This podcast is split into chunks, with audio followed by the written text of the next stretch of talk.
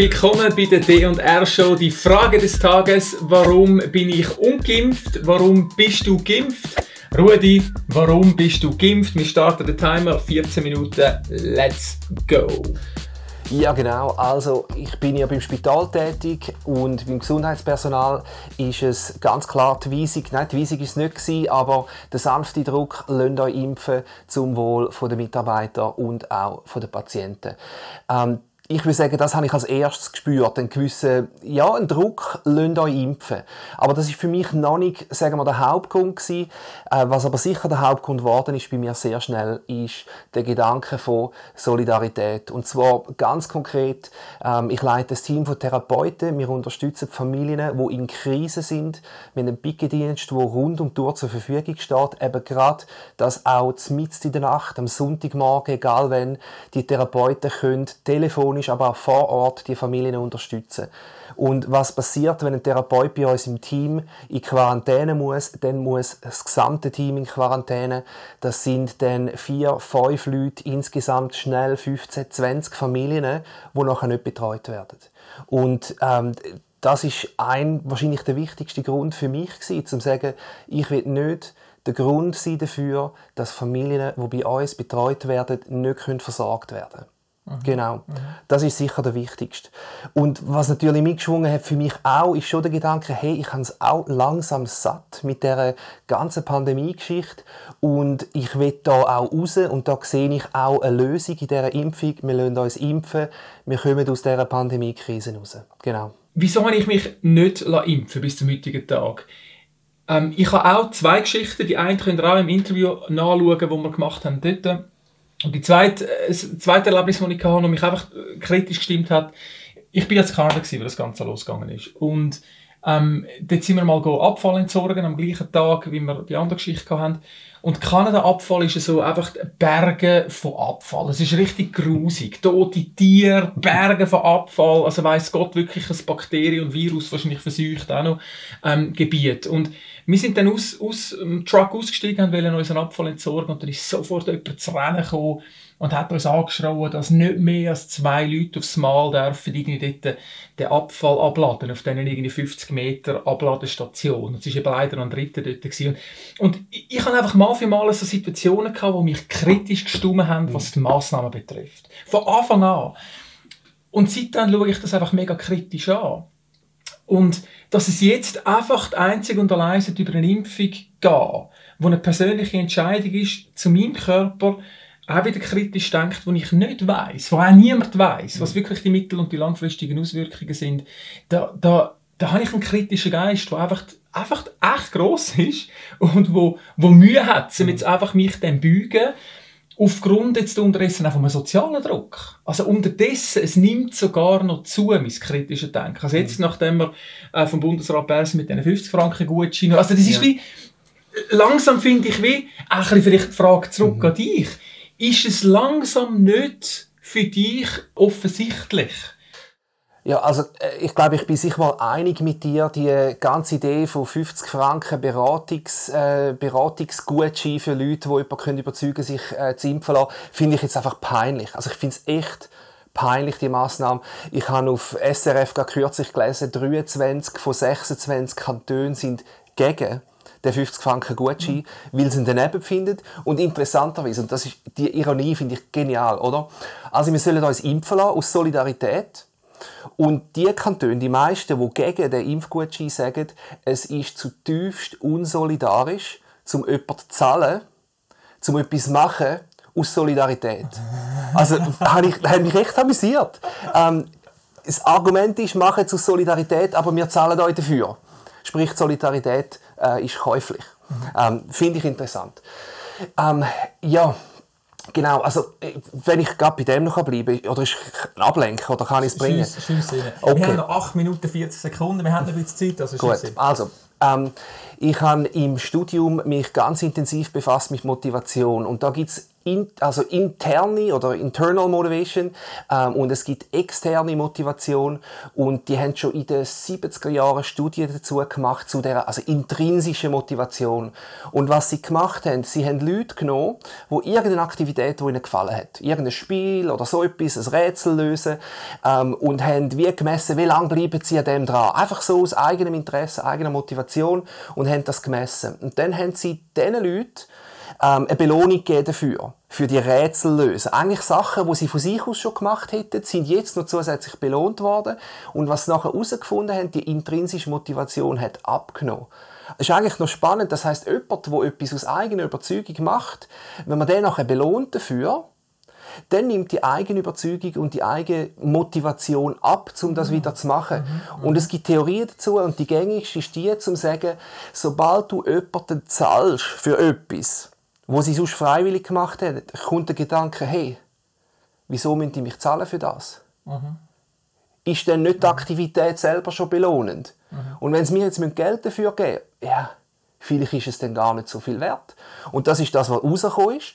Die Leute sind nachher weniger motiviert für Sachen, die sie interessant gefunden haben. Und ich glaube, das ist wahrscheinlich auch das, was so einen Gutschein nachher auslösen kann. Leute, die sonst vielleicht dafür gewesen wären, sich das überlegt hätten, denken oft mal, hey, also sorry, wenn wir Geld geben dafür, ja, das, das, das, Ganze, wert, das Ganze ein bisschen abwertet, ja. Ich habe das Gefühl, so ein meine Seite bestärkt irgendwie auch im Sinne von Nein, mein Nein bleibt auch ein Nein. Also jetzt auch die neue Impfoffensiven oder so, für mich auch wieder so ein bisschen aus kritischem Denken, wo ich finde, hey, ich, ich probiere so in die BAG-Zahlen anzuschauen, wie viele Leute haben das Problem damit. Ich meine, ich habe Corona gehabt, ich kenne ganz viele Leute, die Corona gehabt haben. Mhm.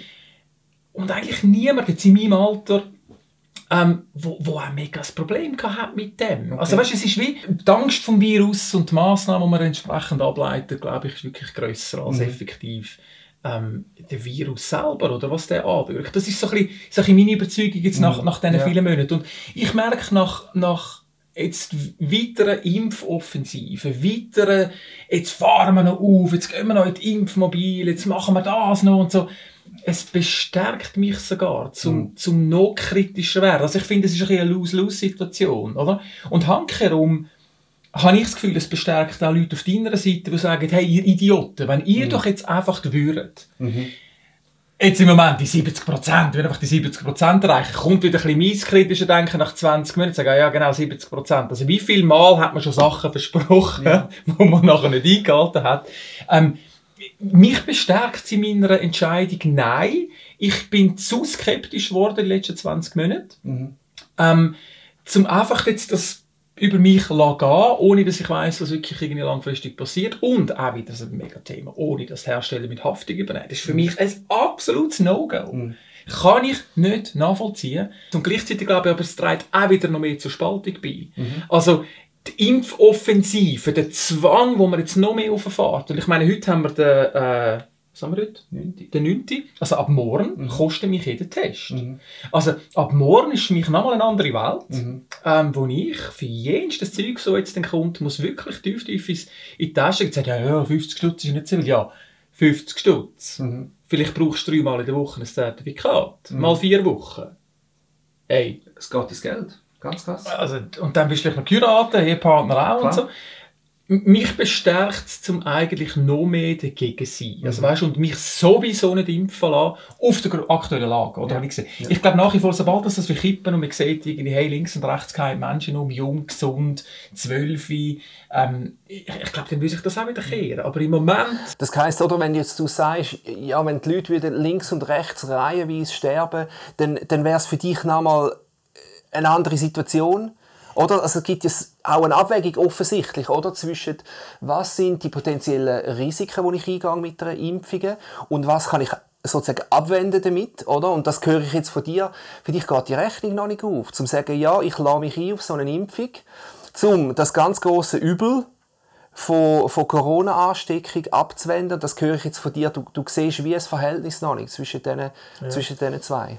Also, und, und ich glaube, das ist sicher auch für, für, für eine weitere Show noch das Thema. Oder? Also, wo macht man in dem Sinne ja. die Risikoabwägung und was, was betrifft es? Nein, bei mir ist es wirklich so, ich sehe es, ich sehe es okay. nicht. Ich sehe das Problem nicht gleich. Und ich glaube, das ist wahrscheinlich die Grundlage von ganz vielem mhm. im Moment, ist, dass man irgendwie persönlich ein Problem eben sieht oder eben nicht so sieht. Ja. Und wenn man es persönlich nicht so sieht, und dann noch Druck kommt, dass du endlich so sehen ich glaube, das mhm. bewegt, bezweckt ihnen das Gegenteil. Und hankerum, bei denen, die in dem Sinne Druck sehen, bezweckt es potenziell noch mehr Spaltung, weil sie, mhm. oder ihre Idioten sehen es endlich ja. einmal.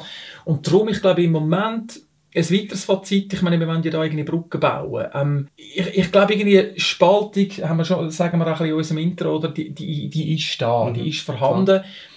Und, und ich weiss, im Moment auch nicht genau, wo ansetzen, weil wenn der Druck kommt, der Druck spaltet einfach, mhm. oder? Ähm, aber wir werden ganz viel über das Thema reden. Vielleicht jetzt haben wir noch 2 Minuten 40 Sekunden. Rudi, du bist immer noch am Punkt, wo du sagst, es ist richtig gewesen, ich mhm. würde es nochmal machen äh, die gleichen Gründe, die dich damals mal vor wie vielen Monaten hast du dich impfen? Es war im Mai. Gewesen. Also okay. die zweite Impfung war Anfang Mai. Gewesen. Okay. Ja. Ähm, hat sich unterdessen etwas verändert? Ja, also grundsätzlich, ich kann mich jetzt nicht mehr entimpfen lassen. Das ist, äh, also das heisst, zu dem muss ich jetzt stehen. Äh, da kann ich jetzt wie nichts mehr ändern. Aber ich glaube, äh, das sind so zwei Fragen. Die eine stehe ich dazu nach wie vor zu dieser Impfung. Ich sehe es nicht als einen Fehler. Zu dem stehe ich, ja. Aber die zweite Frage, das ist spannend, ist nämlich ganz eine andere Frage. Nämlich, würdest du dich wieder impfen lassen? Das ist ja, oder? Da kommt es nachher raus. Und das, das ist eine spannende Frage. Ich überlege es mir, ich überlege es mir echt, ja. Im Moment tendiere ich dazu, zu sagen, ja, ich lasse mich wieder impfen. Ähm, aber die Frage, die sich bei mir schon auftut, okay, drittes Mal. Aber dann 40 Mal, 50 Mal, 60 Mal.